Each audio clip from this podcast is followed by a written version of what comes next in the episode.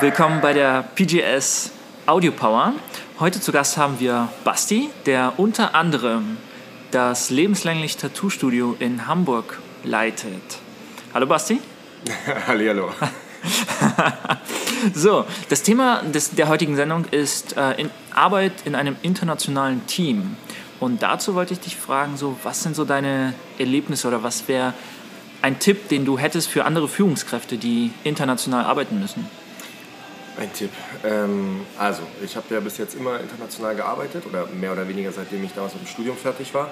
Komme eigentlich aus dem Luxus, bin dort immer europaweit rumgeschickt worden, also hatte da viel mit den verschiedenen Geflogenheiten der EU-Bürger zu tun und bin danach äh, ausnahms, ausnahmsweise, stimmt nicht, aber bin dann nach Bahrain versetzt worden, das ist die kleine Insel vor Saudi-Arabien, ähm, und war dann noch in Indien.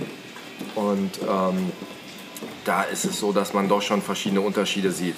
Jetzt ist es so, ähm, dass ich schwerpunktmäßig hier in Hamburg bin, in dem Tattoo-Studio, wo wir halt nur mit internationalen Künstlern zusammenarbeiten und eigentlich nur ein, zwei feste residierende Tätowierer von vor Ort haben. Ansonsten nur quer durch internationale Künstler. Ja. Und was, was waren so deine Erlebnisse jetzt hier mit, mit den Künstlern? Also, wenn du schon so lange Erfahrung hattest, etwas, was dir dabei geholfen hat, wo du sagst, okay, das hast du, ähm, das hast du richtig gut gemacht jetzt mit diesem Team, was du früher vielleicht nicht so gut konntest? Das ist schwer zu sagen, weil je nachdem, um was man sich bemüht, in welchem Land man ist, ist man meistens eh immer falsch.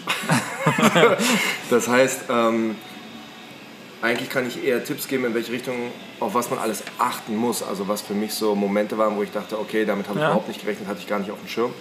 Ähm, da gibt es halt äh, quer durch ganz viel. Ähm, einfach äh, fängt schon damit an, dass äh, ein Mensch aus dem Ostblock einen anderen Lebensstandard hat als jemand, der in der EU wohnt oder ja. der aus Nordamerika kommt. Ähm, dass jemand äh, eine andere Arbeitsweise an den Tag legt, einen anderen Ausbildungsstand hat teilweise meist besser als in Deutschland, ähm, als man ihn im Endeffekt äh, hier vor Ort erwirbt. Ähm, die Menschen aus anderen Ländern haben andere Ziele. Das ist was, was einem selbst auch erst klar wird, wenn man sich mit den Menschen mehr beschäftigt und nicht nur zusammenarbeitet, sondern halt auch mitbekommt, äh, so ein bisschen was vom privaten Leben, private Einstellung. Da sieht man dann, dass äh, die Ziele ähm, anders gerichtet sind, teilweise auch politisch beeinflusst dann wiederum aber ähm, im Endeffekt schwerpunktmäßig die Erziehung in den Ländern was anderes darstellt, als wir das von hier gewöhnt sind. Ähm, dadurch resultiert natürlich auch ein komplett anderes Verhalten. Das heißt, ähm, ich kann mit einem ähm, Menschen aus Spanien nicht so umgehen wie mit einem Menschen aus England oder aus Irland. Ähm, genauso wenig kann ich mit einem Amerikaner so umgehen, wie ich mit einem Russen umgehen kann. Na, da ja. muss man immer verschiedene Sachen beachten und das war für mich am Anfang ähm, egal wo ich jetzt gearbeitet habe oder jetzt hier in, in dem Studio, schwerpunktmäßig schon äh, ein Problem, sich auf die ganzen einzelnen Personen einzustellen. Das heißt, jeder braucht so seinen, seinen eigenen persönlichen Führungsstil? Ja, jeder braucht seinen Führungsstil. Die Regeln sollten grundsätzlich die gleichen sein, also für alle die gleichen Regeln. Allerdings muss man sie jeder Nationalität anders erklären und beibringen und äh, so beibringen, dass es auch automatisch selbst nachher umsetzen, dass man nicht die ganze Zeit hinterherrennen muss. Das ist, glaube ich, so das Schwierigste dabei. Das heißt, es würde Führungskräften durchaus helfen, wenn sie sich vorher vorbereiten und mal ein bisschen reinlesen, woher die Person kommt, was in ihrem Land abgeht? Oder wie würdest du das, ähm, das vorbereiten? Also was in dem Land jeweils abgeht, äh, kriegt man von unserer Position sowieso nicht raus. Das erfährt man dann im Laufe der Zeit durch die Gespräche mit den Mitarbeitern. Ja. Ähm, allerdings sollte man sich schon komplett vorher damit auseinandersetzen, ähm, was für eine Situation herrscht in dem Land und was sind die Geflogenheiten. Also, ähm, was bei uns in dem Bereich ganz wichtig ist, ist zum Beispiel Thema Geschenke. Es gibt verschiedene Nationalitäten, die bringen jedes Mal, wenn sie vorbeikommen zum Arbeiten auf einem Guestspot, Geschenke mit. Andere können damit überhaupt nichts anfangen. Ähm, Geburtstage werden anders gefeiert oder gewertet als bei anderen Personen. Feiertage, jetzt gerade Thema Weihnachten steht vor der Tür. Ja. Die Russen feiern dieses Jahr kein Weihnachten, die feiern am 7., 6., 8. Januar irgendwie so. Ähm, das sind Sachen, wo man sich halt äh, drauf einstellen muss. Oder Thematik Essen.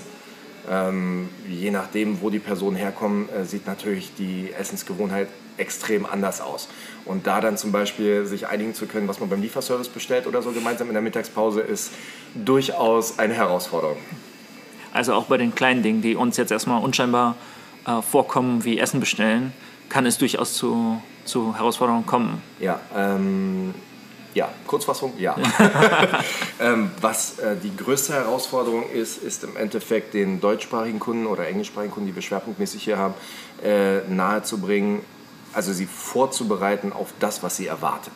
Weil ein internationaler Künstler, der zum Beispiel ähm, aus Russland kommt und nur Englisch und Russisch spricht, ähm, da ist erstmal noch die Übersetzungsvorgabe ein Problem. Das heißt, da muss ein Mitarbeiter ja. oder ein Manager mit dabei sein, der das Gespräch begleitet, gegebenenfalls übersetzen kann. Aber ähm, eben auch die Kunden darauf hinzuweisen, dass zum Beispiel ein russischer Künstler ähm, von den Gestikulierungen und der Lautstärke sich in einem ganz anderen Niveau befindet als zum Beispiel ein sehr ähm, in sich gekehrter Italiener. Ähm, und dass halt Geflogenheiten wie zum Beispiel, dass egal ob die Frau die Kundin ist oder nicht, erst der Mann begrüßt wird und die Frau eigentlich gar nicht. Das sind so Sachen, was teilweise bei uns dann äh, in der Kultur auf äh, negative Stimmung stößt, ja. was man dem Kunden aber vorher, wenn man ihn darauf vorbereitet, im Endeffekt nehmen kann, dass er versteht oder sie versteht, ähm, dass das so üblich ist. Allerdings ist es dann auch wieder die Aufgabe des Managers zu gucken, dass man die äh, Künstler in dem Fall in die Richtung bewegt, dass sie auch äh, sich den deutschen Geflogenheiten anpassen und äh, sich dem so ein bisschen unterwerfen. Na, andere Thematik Witze. Witze aus verschiedenen Ländern haben äh, grundsätzlich immer andere Hintergründe, als wir sie gewohnt sind. Von daher muss man da auch sehr ähm, weltoffen sein und nicht gleich zu kritisch und zu sehr ähm, ja, das Ganze negativ pauschalisieren, sondern wirklich schauen, was steckt dahinter. Und, und dennoch höre ich gerade heraus, ist es ein Balanceakt zwischen, was lässt man einem internationalen Mitarbeiter durchgehen, in Anführungszeichen, und wo weist man ihn zurecht, so geht es nicht. Also diesen, ja. diesen Kompromiss zu finden, wie weit er seine eigene Kultur äh, durchsetzen kann äh, im Arbeitsumfeld. Komplett. Also größtes, was heißt größtes Problem, was wir jetzt dieses Jahr hatten, sind zum Beispiel polnische, ukrainische und russische Künstler parallel zusammen in einem Raum zu beschäftigen. Ja, Problematik in den jeweiligen Ländern, Ukraine, äh, Russland, äh, sind Thematiken, die gehören nicht hierhin. Ja. Und da gibt es Künstler, die verstehen das auch, die freuen sich dann zusammen zu arbeiten und wissen, dass sie den Stress, den sie im Heimatland haben, hier nicht haben. Dann gibt es wiederum Künstler, die der Meinung sind, sie müssten was ausdiskutieren und das ist natürlich auch was, wo man dann gucken muss, dass man das so koordiniert kriegt, dass die Menschen, die Mitarbeiter, die Künstler, die Kunden und so weiter alle miteinander auskommen. Ja, sehr gut. Gut, ähm, dann sind wir auch schon am Ende. Ich danke dir, Basti, und wir freuen uns aufs nächste Mal, wenn wir bei dir im Studio sind. Ja, bitte. Hab mich gefreut, danke. Das war's mit der Pure Game Strategy Audio Power. Wir hoffen, euch hat die Folge gefallen und vielen Dank fürs Zuhören. Falls ihr jetzt noch Fragen habt, die ihr gerne gestellt haben möchtet oder Personen, wo ihr gerne möchtet, dass wir diesen Personen eine Frage zum Thema Führung stellen, dann schreibt uns das doch gerne auf unserer Website puregamestrategy.com oder schreibt uns auf Instagram Direct Message Kommentar. Da heißen wir auch Pure Game Strategy. So, ich wünsche euch jetzt noch einen wundervollen Tag und bis dann. Ciao.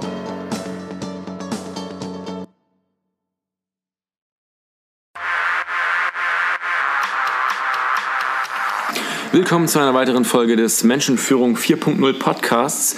Ich habe hier wieder zu Gast Grigori. Moin. Hallo.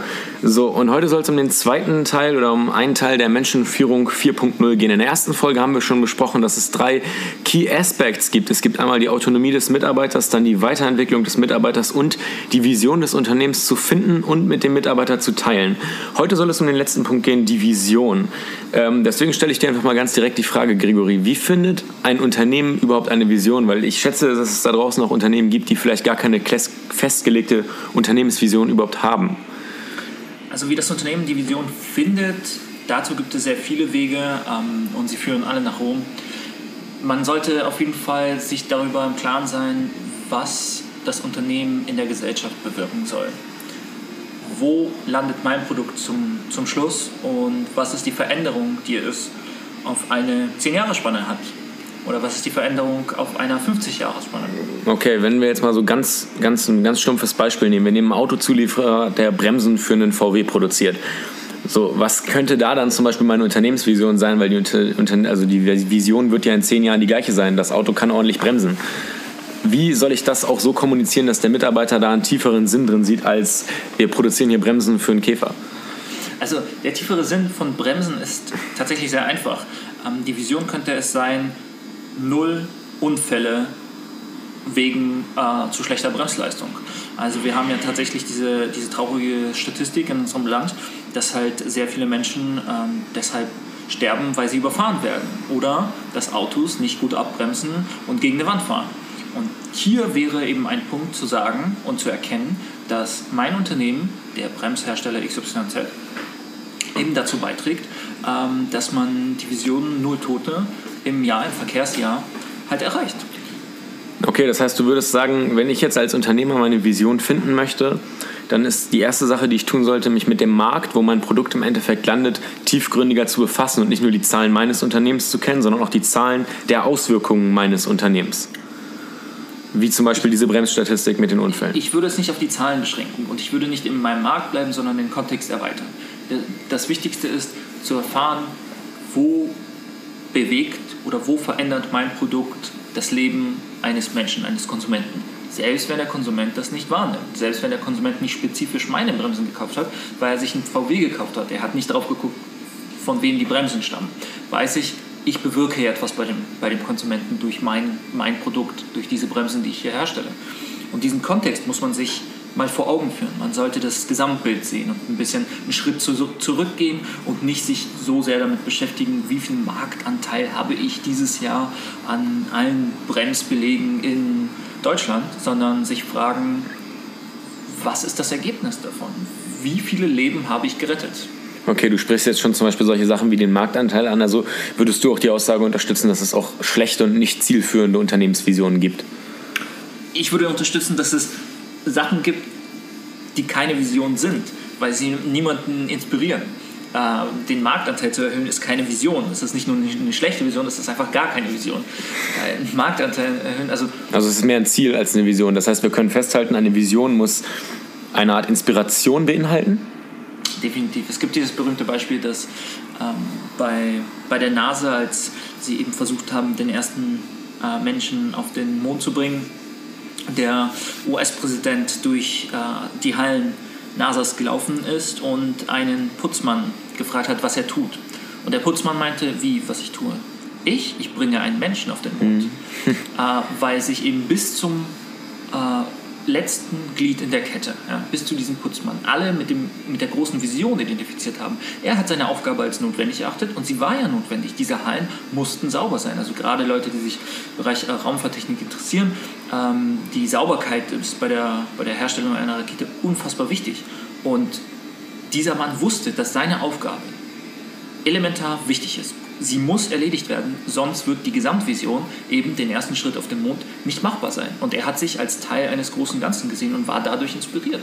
Dass seine Leistung sehr viel besser ist als jemand, der sich denkt, ich bekomme hier einen Zehner und muss einfach diesen Boden hier sauber machen, ist ja ganz klar.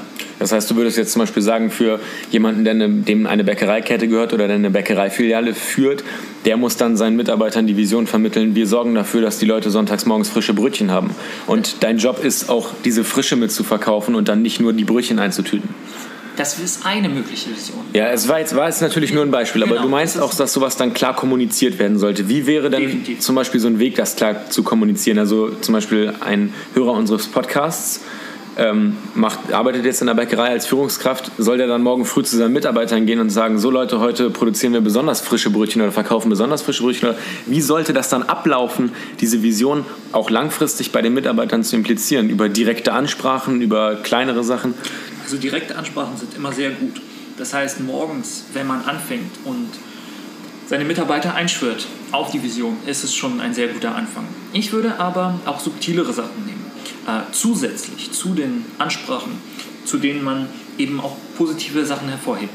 Wenn ich jetzt in der Bäckerei wäre und äh, als Führungskraft will, dass meine Mitarbeiter besonders motiviert sind, würde ich hervorheben, wie positiv wir das Leben der anderen Menschen beeinflussen, die morgens um 5.30 Uhr zu uns kommen und auf dem Weg zur Arbeit sind.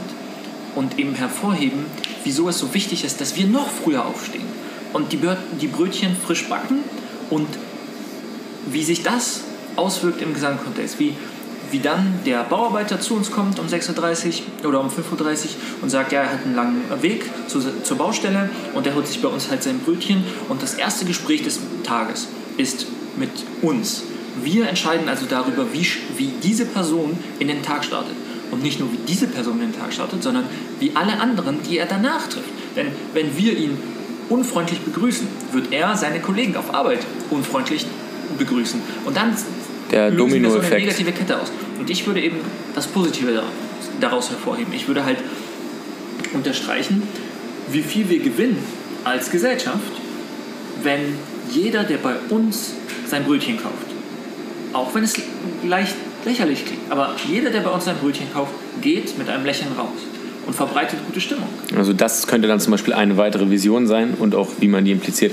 Jetzt hat man natürlich das Problem, das ist jetzt nicht nur in der Bäckerei so, sondern auch bei anderen Unternehmen, wo vielleicht nicht immer alle Mitarbeiter an einem Ort versammelt sind. Also angenommen, ich habe jetzt einen Marketingbetrieb für Online-Marketing, dann arbeiten viele Mitarbeiter vielleicht auch remote, sind nicht jeden Tag zur gleichen Zeit im Büro. Bei einer Bäckerei hat man zum Beispiel Schichtarbeiten. Wie schaffe ich es dann, äh, solche Ansprachen trotzdem klar zu halten und auch allen gleichzeitig zu kommunizieren? Soll ich mich dann, wenn, auf der Bäcker, wenn in der Bäckerei ein Mitarbeiter zu seiner Schicht ankommt, mit dem zwei Minuten hinsetzen und reden? Oder bei diesem Online-Marketing-Betrieb als Beispiel, wo die Leute auch in unterschiedlichen Städten unterwegs sind, nie alle gleichzeitig im Büro sind. Wie soll ich da so eine Unternehmensvision klar kommunizieren? Oder ist es einfach, wie gesagt, einfach nur der gleiche Weg und zwar mehrmals? man muss daran ein bisschen Kreativität zeigen und eben anpassen. Für, jedes, für jede Schraube braucht man halt einen ganz eigenen Schraubenzieher. Und ich würde mich ganz stark danach ausrichten, was für ein Unternehmen ich habe. Wenn ich ein Unternehmen habe, was sehr wenig Mitarbeiter hat, würde ich tatsächlich persönliche Gespräche ähm, anvisieren. Wenn ich aber in einem Großbetrieb arbeite und gar nicht die Möglichkeit besteht, mit jedem sich zwei Minuten hinzusetzen, was es durchaus gibt, oder man kann sich nicht mit jedem zwei Minuten hinsetzen, weil alle verteilt sind über das ganze Land, dann würde ich andere Anker hinsetzen. Also Anker setzen kann man notieren als Punkt, der ganz wichtig Ja, ist bei Anker setzen Vision. und zwar ganz, ganz spezifisch. In einer Ansprache oder in einer Mail oder in, in, im Auslöser würde ich Schlüsselwörter festlegen, die ich immer wieder verwende, um eine Geschichte zu vermitteln. Das sind die Anker. Und diese Anker würde ich dann in anderen Dingen weiterverwenden. Zum Beispiel in der, in der großen Fabrik, wo eben sehr viele Mitarbeiter sind und ich nicht jeden einzeln ansprechen kann, schadet es nicht, bei einer Ansprache diese Geschichte zu erzählen, den Anker zu- etablieren, zu sagen, äh, um jetzt wieder auf die Bremsen zurückzukommen, wir, wir erstellen diese Bremsen, die halt äh, Menschenleben retten und dann ein Plakat davon aufzuhängen, wie eben ein gelungener Bremsvorgang aussieht und zu zeigen, dieses Kind haben wir gerettet, das als Plakat mal aufhängen, wäre eben eine immer wiederkehrende Erinnerung. Also auch ein. Daily Reminder quasi. Das kann Genau. man aber auch, um jetzt, um jetzt mal die Brücke zu schlagen, auch in Büroräumen aufhängen. Dass man sagt, wir haben jetzt im Büroraum oder im Büro, wenn man reinkommt, Natürlich. da ein Bild an der Wand, wo irgendwas, eine Grafik gezeigt wird, die unsere Unternehmensvision repräsentiert. Genau, und d- was viele aber falsch machen, ist, sie denken, oh, Motivationsposter, das ist erstens veraltet und zweitens bringt uns das nicht. Natürlich soll man nicht einfach äh, bei Google Motivationsposter eingeben und das erstbeste ausdrucken und hinhängen, sondern man muss schon etwas nehmen, was zum eigenen Unternehmen passt, zur eigenen Vision, die man vorher richtig kommuniziert muss. Und ganz wichtig, es bringt absolut gar nichts, eine Vision kommunizieren zu wollen und etwas ganz anderes zu tun. Wenn wir Fairness kommunizieren wollen und so ein Plakat über Fairness haben und sogar richtigerweise einen, einen eigenen Fototermin gemacht haben und ein eigenes Plakat für Fairness entworfen haben, das aufhängen und dann innerhalb des Betriebes keine Fairness vorzuleben, sondern es nur zu predigen, das ist desaströs. Dann, dann macht man alles kaputt, was man davor aufgebaut hat. Und dann kann man ganz bestimmt nicht zur Menschenführung, Menschenführung 4.0 kommen.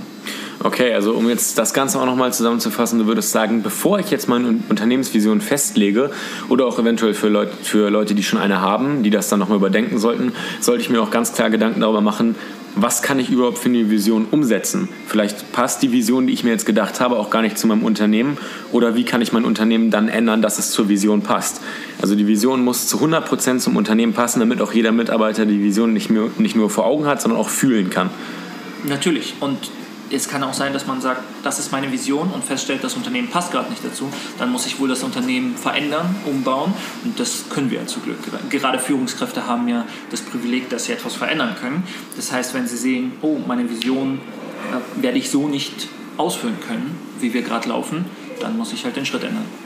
Okay, das war mal wieder eine kurze und knackige Folge. Zusammenzufassen lässt sich sagen, eine Vision sollte inspirierend sein, sollte bei jedem Mitarbeiter über Daily Reminder oder sogenannte Anker immer wieder ankommen und sollte auch im Unternehmen selber gelebt werden in den Arbeitsprozessen. Da kommen wir dann aber auch noch in späteren Folgen zu, zur Autonomie und Weiterentwicklung der Mitarbeiter. Aber ja, so können wir das doch eigentlich zusammenfassen, oder? Ja, ich denke, das ist eine gute Zusammenfassung. Sehr gut, dann hat es mich mal wieder gefreut, mich mit dir zu unterhalten über das Thema Menschenführung 4.0. Und es hat mich auch wieder gefreut, dass ihr Gast wart im Podcast Menschenführung 4.0. Ich wünsche euch noch einen wundervollen Tag und bis dann. Tschüss, Gregory. Tschüss, Rick. Bis dann. Das war es auch schon wieder für diese Woche mit dem Pure Game Strategy Podcast der Menschenführung 4.0. Wir danken euch sehr fürs Zuhören. Wir hoffen, euch hat die Folge gefallen. Und falls ihr noch Fragen habt, irgendwelche Fragen zur Menschenführung, zur Planung, zur Organisation, dann schreibt uns die doch auf der Website puregamestrategy.com oder besucht uns auf Instagram, auch einfach Pure Game Strategy, da einfach Direct Message oder Kommentar. Und dann sehen wir uns beim nächsten Mal. Ciao!